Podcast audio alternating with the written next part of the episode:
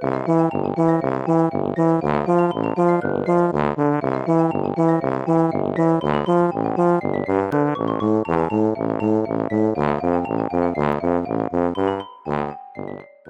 家好，我是帅帅。大家好，我是 GoGo。欢迎收听你的宅友已上线。今天这一集呢，算是一个闲聊特辑。好久没有跟大家单纯的闲聊，说我们最近除了看作品以外呢，都在干些什么宅活。之前也有听众留言说，除了作品之外，偶尔也想要听听看我们最近在干嘛的分享。没错，就是少女鱼。Hello，Hello，你的留言我们都有看到哦。顺便借这个机会回复你好奇有关于我们怎么不再周更的部分，主要还是因为我们太忙了，加上我们都有一点完美主义，还有强迫症，特别是强迫症。没错，例如说有一些可有可无的气音之类的杂音啊，我们在音档剪辑的时候听到都会忍不住修剪，有时候想放过又觉得算了，我放了，帅帅也是不放过，就是会，没错。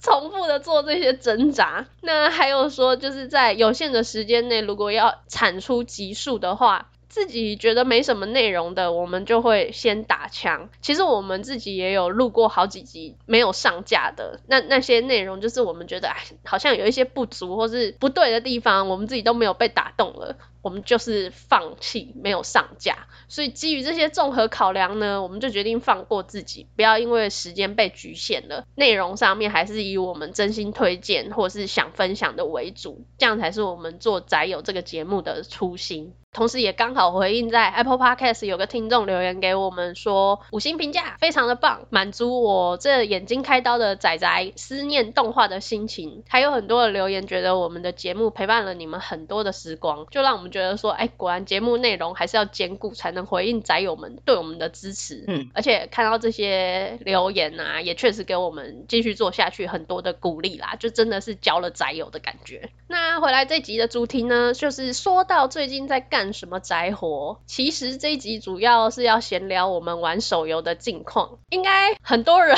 都没有想到，我们还在玩美男手游吧？会不会很多人其实都觉得你还是会在玩的？这个也欢迎大家留言跟我们分享，大家对我们的了解，还有对我们疯的程度的理解程度。主要是我啦，那帅帅基本上已经呈现一个佛系玩家的状态，我则是还维持着每天登录做任务拿资源。那为什么呢？原因当然是为了复仇啊！我的执着度是很高的。对，我都是好几个礼拜以上我就完全没有点开哦，都是 GoGo 提到的时候我才会想起来去登入一下。甚至因为我真的太久没有点进去，每次点进去的时候，手游的首页都是回归特别表单，会送一些东西，什么哎，公主你迷路了吗？还是什么的？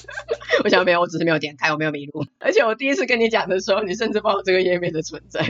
对，然后我就想说，我要不要也这样试着放置一段时间，再去回归拿登录这些特别的礼物？但我又觉得这样我可能会错过这段期间送的东西，或是我抽到了厉害的，我就可以存着这个资源，所以我还是会每天的像打卡一样的上班做任务。那原因刚刚有讲到复仇嘛？如果大家还记得的话呢，就是我们之前曾经聊过有关美男总选举的这件事情。我先帮忘记的听众还有新进的宅友们前情提要一下，就是呢。美男系列这个手游，它分别有所谓的美男战国、美男吸血鬼、美男王子以及美男革命的四款游戏。那这四款游戏呢，每年都会举办一次的联合总选举，集结这四款游戏的所有角色，打散组成八队，再分为 A、B 两组去捉对厮杀。它的玩法呢，就是玩家透过游戏任务去取得这个活动的对应资源，换取投票券，投票给你的支持对象。整体票数比较多的队伍，他就晋级，然后那个赛制就是从循环赛到四强，再到最后的冠亚军。当然，他除了队伍的胜利之外，也会有角色个人的应援值排行。这就是为什么 GoGo 要每天很勤劳的登入拿一些游戏资源的关系，因为这个到时候都会在这场选举换成选举票投给你支持的对象，这个是非常重要的。顺便补充一下，如果你刚刚听的还是完全不知道美男系列是什么的听众的话呢，可以去听我们的 EP 六十跟 SP 十三里面有详尽的解说。前情提要就到这边，有兴趣的请再回去听我们的集数。再来就是说，为什么会说到复仇呢？老宅友都知道我是美男战国的信长大人，还有美男王子的绪法利爷殿下主推嘛。嗯，这两个人呢，在美男系列里面，不是我自夸，他真的是客观主观来说都是高人气的角色。在二零二二美男总选举活动第一次我们有参与的时候啊，虽 然不是很清楚他的玩法啦，但基本上就觉得说，哦，这两个人的人气真的很高，要胜出应该不是什么太大的问题。但人生没有绝对，应该这个字眼它本身就是个警讯，我就不应该败在这个应该，不应该。总之，二零二二年那年的选举，没想到我方的信长大人在分组赛的时候呢，他原本是一路领先嘛，到最后封牌的时候，竟然被对手逆风翻盘。那一晚被我和帅帅称之为血腥红柳石之夜，直到至今我都还记得那一夜的绝望。我首度感受到了那一个对手，也就是美男革命的黑 king 雷的恐怖人气。信长大人的红柳十队呢，无缘进入冠亚军，连带他的个人应援排行榜竟然也掉出前三呢，屈居第四名，怎么可能啊？这真的是我们信长粉屈辱的一役耶！我整个要 ORZ 的下跪，非常的老派，但真的只有 ORZ 可以代表我的心情。我也震惊。所以虽然呢。二零二二总选举，我推之一的叙法力也殿下非常顺利的拿下了队伍冠军，还有个人应援排行榜第一名的双料冠军。但是，哇斯雷马塞，我就跟蕾娜一样，我不会忘记那一天被雷支配的恐惧，还有要为信长大人复仇的目标。于是，这个复仇战支撑了我一整年的游戏动力。各位，你能想象吗？这个游戏我竟然 会死，奋斗了一整年，真的是卧薪尝胆。终于，我在今年迎来了本年度的总选举，可以说是我今年的一个重头戏。真的是，刚刚讲到，就是为了这个总选举累积游戏道具，GoGo 连完全没有兴趣、超级不上心的美男革命这一款游戏，他也是每天叫 K 刚的眼神似的登入，就为了要得到资源报酬。我是真心的很尊敬他的狠心跟毅力，他这完全是现代勾践，是吧？我复国不是为别的，我就是为了我的主君。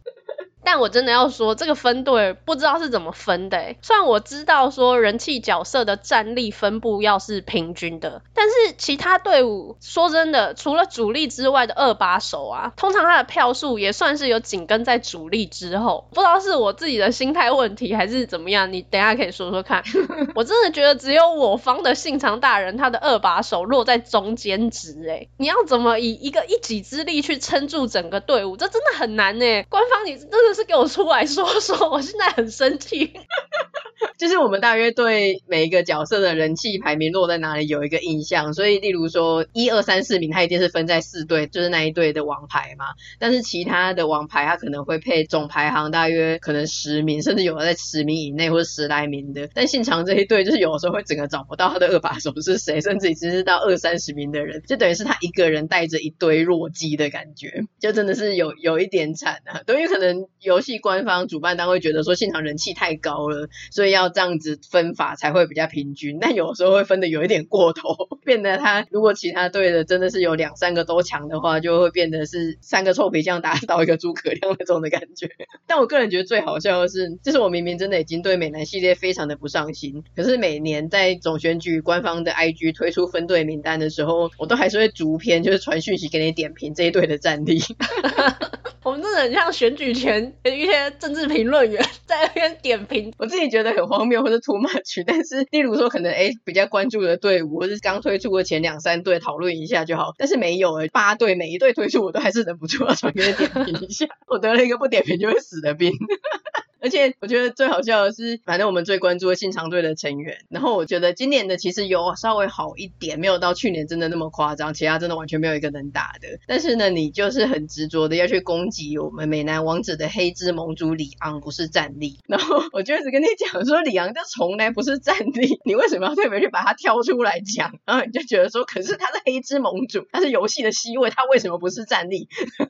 等一下，你这个讲法我，我我要先平反一下，有失公允。我觉得比较失礼的是你，因为你直接就是不把他当战力。但我这样子说李昂，我是对他觉得有一些遗憾的。我认为他应该是要有战力，但他怎么就在这个位置而已？我是觉得很可惜的，好吗？我是用一种没有就恨铁不成钢的心情在说这件事情。我就觉得我们都明知他是怎么样，你就轻轻的带过，不要提，你就应该把他提出来。你少在那边，你还说李阳好险在信长大人队，如果他在续法力也对，续法力也会把没有用的人杀了。天哪，我说了这么实在的话。对呀、啊，还在那边装客观装好人，你有良心吗？但我真的是因为出于恨铁不成钢的心情在说这件事情。你不是出于恨铁不成钢，你是恨他在信长队却没有派上用场。他在其他队，你管他是钢是铁是什么碳？好吧，如果你要这样说，我就不能反驳你了。我确实是因为对于我们队伍的人会比较在意的去看每一位战力嘛。那我们每年的关注重点呢，就是千信在哪一队啦，加康在哪一队啦，这样对。对，我记得那时候一直迟迟等不到家康出现，在想说家康在哪里，不能小看家康。对，很怕他在跟，就是他甚至是某一队的二把手，那就完蛋了，那一队就完全不用打了。没错，好，反正撇开私心觉得不公的分队，回到这个我忍辱负重、卧薪尝胆了一年的赛事。就从初赛开始，我就非常的兢兢业业，资源真的是疯狂投入哦。到第一场初赛结束的时候，我真的很骄傲，就是我甚至是玩家排行榜上的前十几名来着，是十几名哦，简直是我玩家生涯的巅峰哎。对，而且这个游戏其实是还蛮多人在玩的，至今活跃的玩家应该还有几千甚至上万的人。GoGo 竟然能够在台湾总排前十几名哎，我真是真心的为他骄傲，我就跟弟弟人为师兄一样骄傲那样骄傲。大可不必。太骄傲了，但是很可惜，虽然我这么努力，初赛的时候在玩家个人排行榜的资源投入非常多，甚至到十几名的这个程度，我们的首战还是出师不利，信长大人的队伍竟然输了。当时就是只是觉得说啊，竟然输了，但我还是觉得说我们信长大人太太们都努力了，这拼尽全力的一战呢，虽然遗憾，可是我真的很想学练柱抱抱所有的信长太太，表示大家都好棒，因为我们都很努力，真的在做这件事。情 我看到大家的那个票数一直在往上升，可是我们就是输了在第一站。而且我觉得最惊人的是呢，就是第一站信长队就对上的我们信春队，我我又一定会遇上，但是我没有想到这么快的遇上，我就觉得天哪，战争真是太残酷了。安土跟春日三城是势必一战的。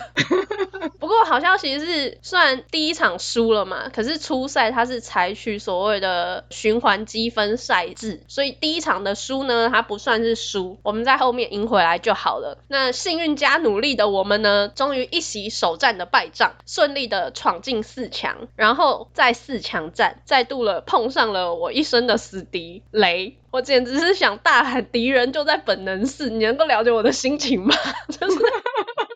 雷，你怒发冲冠平难处吧。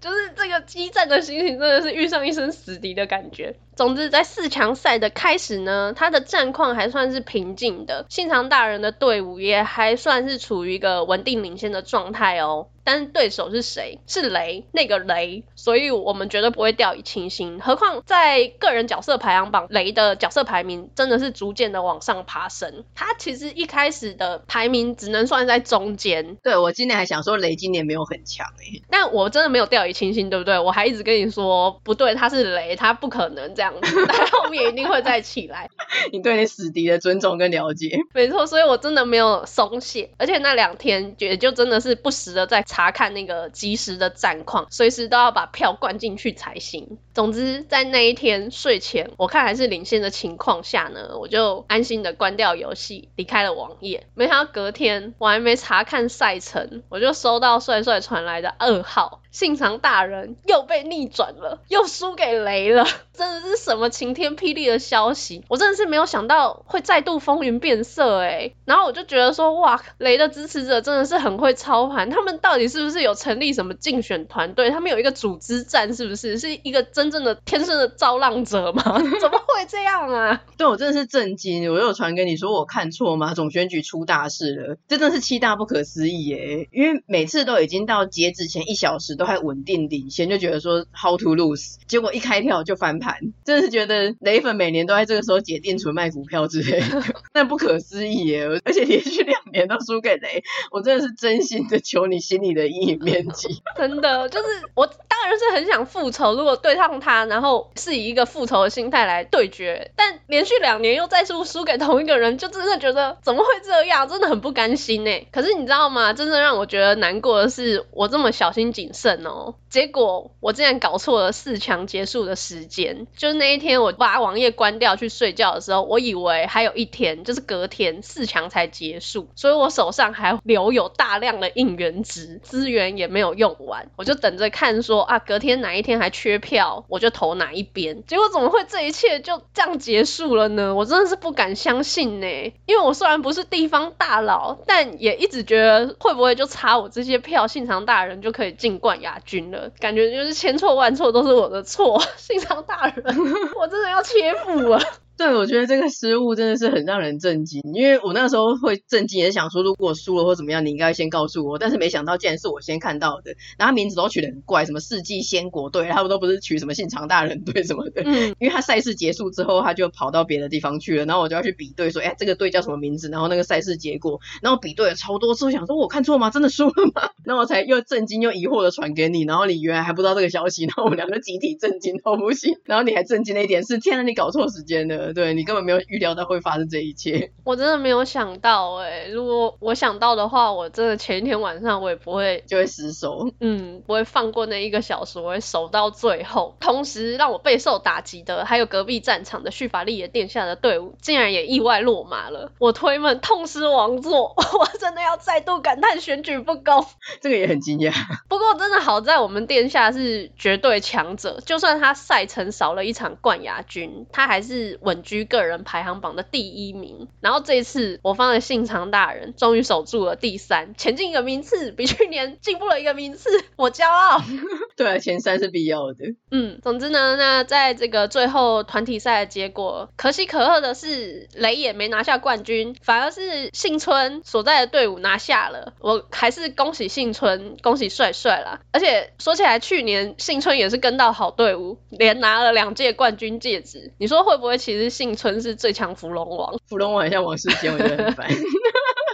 最好的结果，如果他真的是芙蓉王的话，当然明年如果信长大人跟信村在同一队的话，我们两个人不就可以一起投同一队，一起一起守护那个结局？嗯，但是我要说的是，虽然对你有点抱歉，但是我觉得我信连续两年都搭顺风车进冠亚军，我真的是真心的觉得赚到很 lucky。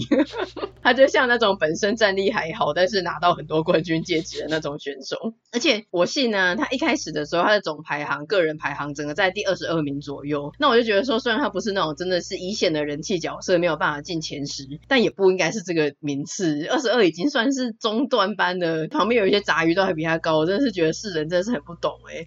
所以虽然我对这个游戏很不上心，而且我是一个过去一整年都没有存资源的蚱蜢，但是我还是觉得很痛心，我没有办法看着这一切。所以我在总选举期间呢，我还是努力的重启三款游戏，就是能拿多少拿多少，有几票投几票。那好险，因为幸村他的队伍，因为有一些反正就是什么弃保效应。之类的吧，如果你的队伍整个淘汰了，那个玩家就不会继续去投这个队伍之类的。嗯、但幸村他的队伍因为一路晋级嘛，所以他最后竟然个人总排行是以第九名作收，哎，就完全是超乎预料之外的成绩，我觉得很感恩惜福。也再次恭喜啦，你有一个好的结果。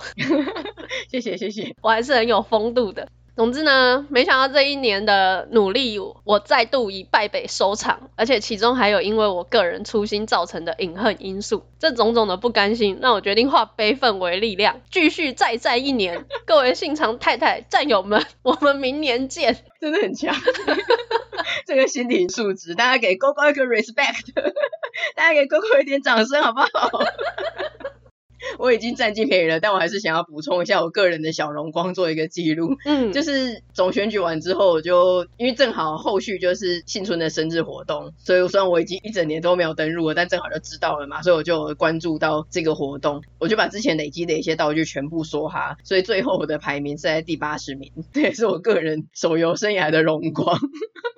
也变成幸村榜的大佬之一。对，我个人是觉得，我真是再次验证幸村真的是我的真爱。虽然我都没有在玩，但是我就是不甘心他排名那么低啊，或者是我就是在他的生日活动，我就还是想要冲高名次去拿到一些相关的道具之类的。好，那在经历过美男总选举的失利之后呢，紧接而来的就是赛马娘台服手游一周年的纪念活动。这两个真的是蛮紧接而来的，我记得就是五六月连续发生的事情，而且不得不说，活动期间啊，我觉得啦，官方还算蛮大方的哦。他除了期间登录会送钻石之外啊，还有每天免费的十连抽，真的是无客仔跟维客仔的福音呢。对，但是你这样讲一讲，忽然觉得观众大概会觉得我们到底有多闲，我们在关注这种总选举来一周年，然后前面还说因为我们很忙，没有办法录音。听众应该这就很荒谬，煞有其事的在讲什么东西？没有，我们真的很忙碌，这只是我们的一些休闲调剂身心的几分钟而已。可是说真的，对马娘台服一周年的各种活动，真是真心的兴奋、期待又开心呢。我觉得比自己的生日啊，或是各种节日之类都还开心，那超级荒谬。你是蛮荒谬的，我没有想到你这么开心呢。因为我就很开心。那顺便插播一下，如果不知道赛马娘是什么的听众朋友，可以收听我们的 EP 七十四，还有 EP 七十七。那讲到这一周年呢，它刚好配合到赛马娘的动画《Road to the Top》上线，还有即将推出的动画第三季预定的主角啊，作为新卡池活动，辅助卡推出了成田路、爱慕之基，角色的部分呢，推出了北部玄居、李建光传，都是之前未来是让台服玩家期待很久的卡片。游戏的玩法也推出了新的所谓的巅峰杯。这边要做一个小 小的题外话插播，嗯，就是呢，巅峰杯推出之前不久呢，有一次我跟帅帅就约在咖啡店嘛，边聊我就边练杯赛。我记得那时候好像是要跑水平杯吧，总之是一个沙地的赛程。那一般的推荐战嘛，就是情人节坡旁，还有完善司机。完善司机这个角色呢，他又推出了两个版本，一个就是原装的完善司机红色衣服的，那另外一套是泳装版。本的昵称为水司机，我那时候呢就在练完善司机，那帅帅就在旁边边边吃边看啊，他就发现说，哎，我练的怎么不是水司机？于是他就发出了很真诚而且理所当然的疑问，他就，咦，你怎么在练原装司机？我真的不夸张了，很 像在演戏。但听到这些话，我操作界面的手指头顿了一下，然后我再缓缓的抬头看了他一眼，说：“因为我没有水司机，再继续的默默的训练。”那帅帅他又再追问我说：“怎么会没有？”他真的是很真诚，他不是在酸我的那一种哦。但是正好那个当下情境，他拿着刀叉在吃可颂，你知道这个问法就让人觉得怎么会这么不食人间烟火，非常的玛丽皇后。我就很平淡的说。因为那时候的卡池我穷，我没有钻石，没有办法抽。这也台北女子图鉴吗？然后听到这边，不要再继续聊下去就算了。就是玛丽皇后她打破砂锅问到底，她就问我说：“哎，那你现在存了多少钻石？因为一周年的卡池要出了。当时大家都觉得要存石等着抽，我也是，我就说：哎，我现在有一井了，但我还要再努力努力，好不容易晋升到有产阶级的感觉。结果这玛丽皇后就说：哦，我已经两井了。然后我就顿时就觉得说，我完全可以理解以前新闻就报道过那种竹科妈妈、新手妈妈刚。到足科很辛苦，那种学历资产如果不达标的话，就会被踢出那种足科妈妈的群组。我真的感觉我很像刚搬到足科的新手太太，旁边就是有个会长若有似无的在炫富，真心的感觉到心很累。我觉得会长是很真心的一个关怀新成员，我的一切都是出自于真诚与关心。而且我真的不是会长，我是禁欲系的训练员，就是我们都身为无客仔，每一个人都是白手起家、筚路蓝缕的。我一直都是很含辛茹苦的像米兰的小铁匠一样，一点一点的存钻。在你之前快乐的抽马娘的时候，我都一直在禁欲着，而且我之前还很晒，连续两次抽到保底，我加起来花了六万块。但是你怎么会有这么多钻呢、啊？你又没有氪金，你抽到两次保底都还比我多哎、欸！我几乎真的都没有再抽了哎、欸。你一开始的时候很快乐，快意人生，没有什么的嘛，就是哎、欸、想要想要就抽。我从一开始我就一直很禁欲哦，所以一开始的时候就拉出了差距就对了。对啊。不过天无绝人之路，金手竹科代代的这条路呢，跪着也要走完。这条路不是要接跪着也要走完。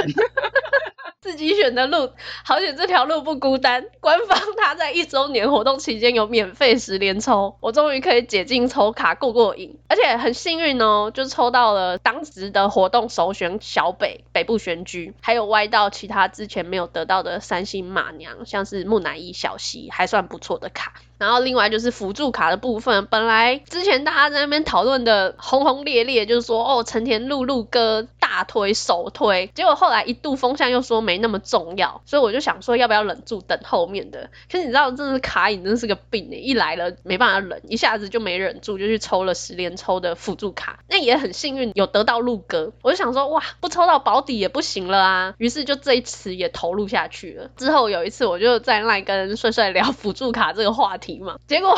大家知道吗？这个竹北贵妇虽然你说你不是会长，但他又再度的竹北贵妇上身，问我说：“哎，那你辅助卡的超级小溪几秃了？”我又再度的生无可恋的跟他说：“我一张小溪都没有。”真的啦，虽然说我知道竹北贵妇每次都是真心诚意，可是我真的觉得还是有刀哎、欸，就一直这样咻咻咻的插来。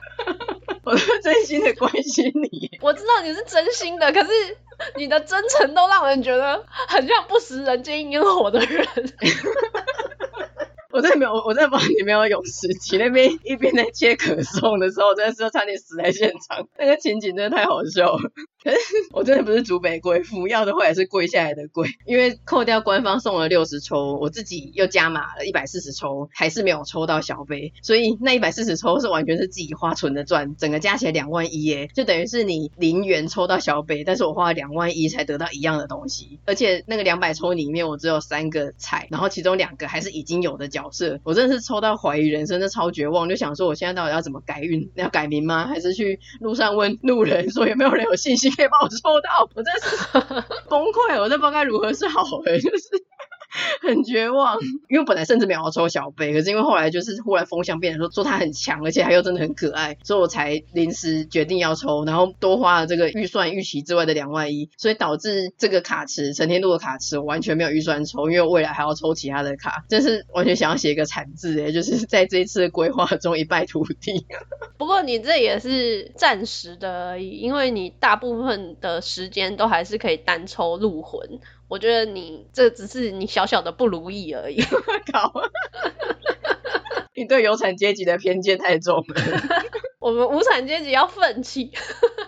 好，那回来讲到这次新开放的巅峰杯呢，它和之前的 URA 还有青春杯的玩法差异还蛮大的。因为以前每一只马娘它都是有固定的赛事安排，你只能按照它既定的剧本训练和比赛。可是巅峰杯它完全是交由训练员，也就是玩家本人来安排每一场赛事，看你要去训练还是要去跑比赛都行。看起来相当的人性化呢，可是我觉得它其实非常的血汗诶，因为在赛马娘的育成完之后呢，是有评价的，除了基本的 G one 到 G three 的赛程啊，还有配合组合赛事，例如所谓的经典三冠、高月赏、打比、菊花赏，像面板。数值，你还要再加上综合赛事的评价。如果你要达到高评价的话，在巅峰杯的游戏设计上面，你是需要疯狂的跑比赛的，而且预成回合有六十三回合哦。你的比赛最好是要跑到三十场以上，可以说你有几乎二分之一以上的预程都在跑比赛诶。嗯，而且呃，除了赛事要跑到很多以外，它另外一个特别的地方是，它跑完比赛之后会有代币，可以用那个代币在商店买随机出现的道具，可以加体力啊、数值啊，或是加强训练的道具。之类的，所以这个巅峰杯的玩法真的是完全颠覆之前的认知，简直像玩新游戏一样。我在玩之前还看了网络上三四支的教学影片，这人生读书都没有这么认真过。对，就是我们 训练员帅帅呢，他这个竹北贵妇的会长还是很。很 有做好会长的职责，照顾我们这些新手太太。就是他每一次的杯赛啊，其实他都会把他做的笔记截图分享给我，做好的一个相本。你这个伸手牌还可以一直酸我。我没有酸你，我只是跟大家分享说我当时受到了冲击。但但我要跟大家说，你在巅峰杯真的很认真，是那个相簿的笔记是以前杯赛的两倍，甚至是三倍左右的那个量，就是超用心的。对，那本相本有五十几张照片。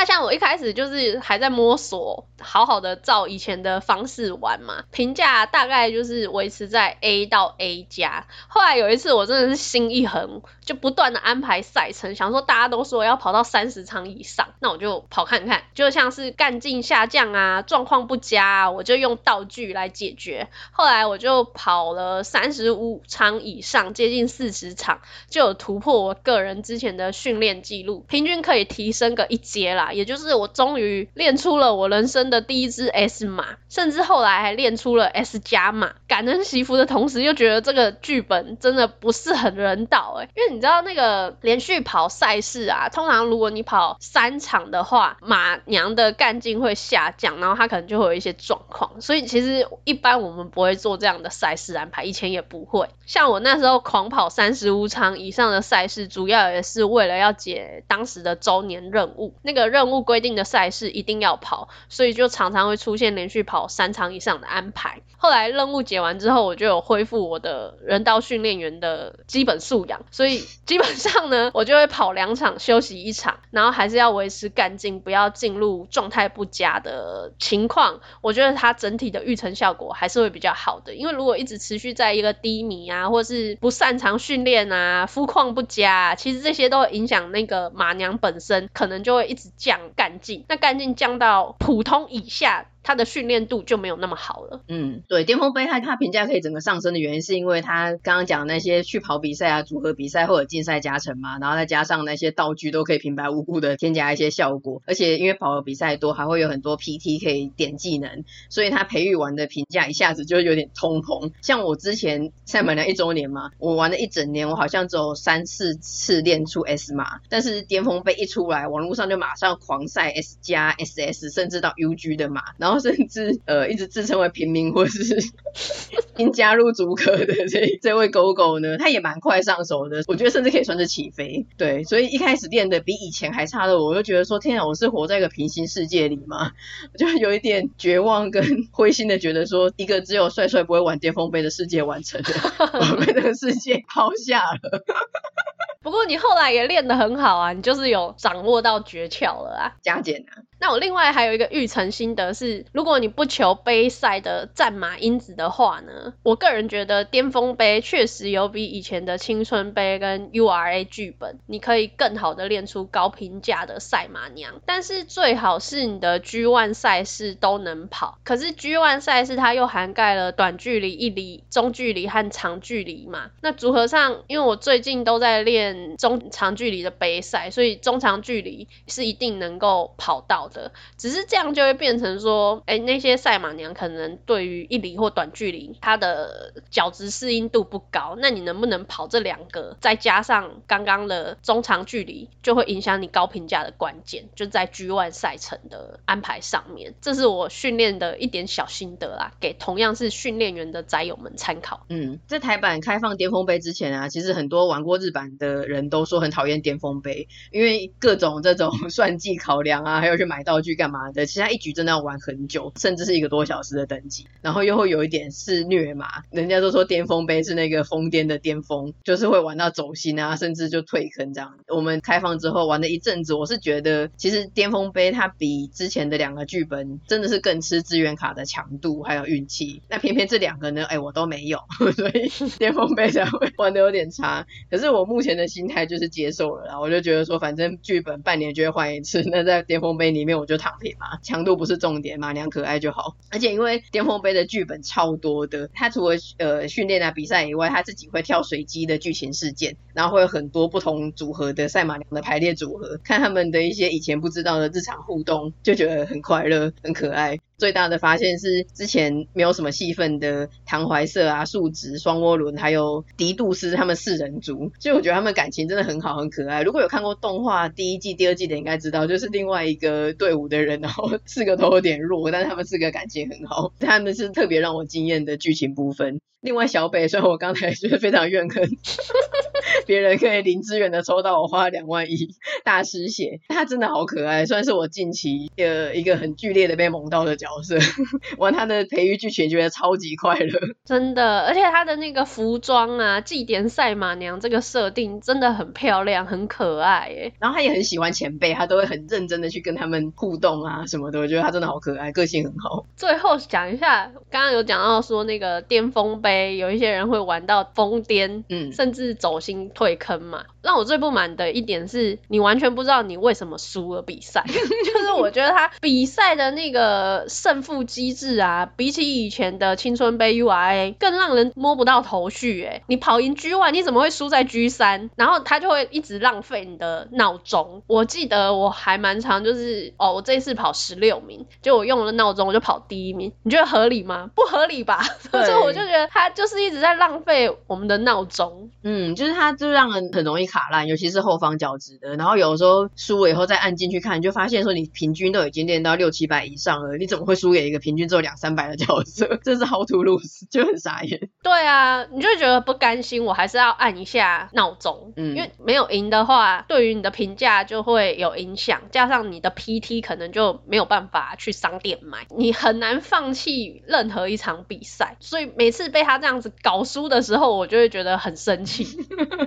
真的走心，这大概是我对巅峰杯最不满的地方哎，就是其他我都觉得还算不错，因为新的玩法也还蛮新奇，自由度也很高，马娘的活动剧情也是新的，很可爱，都有一些新奇感。嗯，我觉得赛马娘这个手游很厉害的地方是，除了他人设很好，角色很可爱以外，就它会一直出新的活动或者新的活动剧情啊，还有新的剧本，所以玩不腻哎，就是你练久了疲乏之后，还哎还有新的东西了。所以觉得赛马娘这个手游的好，或者赛马娘这个整个 IP 的好，真的是讲都讲不完。而且我们这一集讲的呢，其实都是最近的事情，非常最近的事情。过去一年还有超多 事都很有趣，例如我们之前有跟另外一个比较更新手的训练员在咖啡厅进行训练员特训，然后之前有一次林路的活动剧情真的好看到疯狂的赞叹，然后还投影到电视上看之类的。训练员跟马娘真的有很多故事可以说。没错，我们也是听天狼星这个队伍，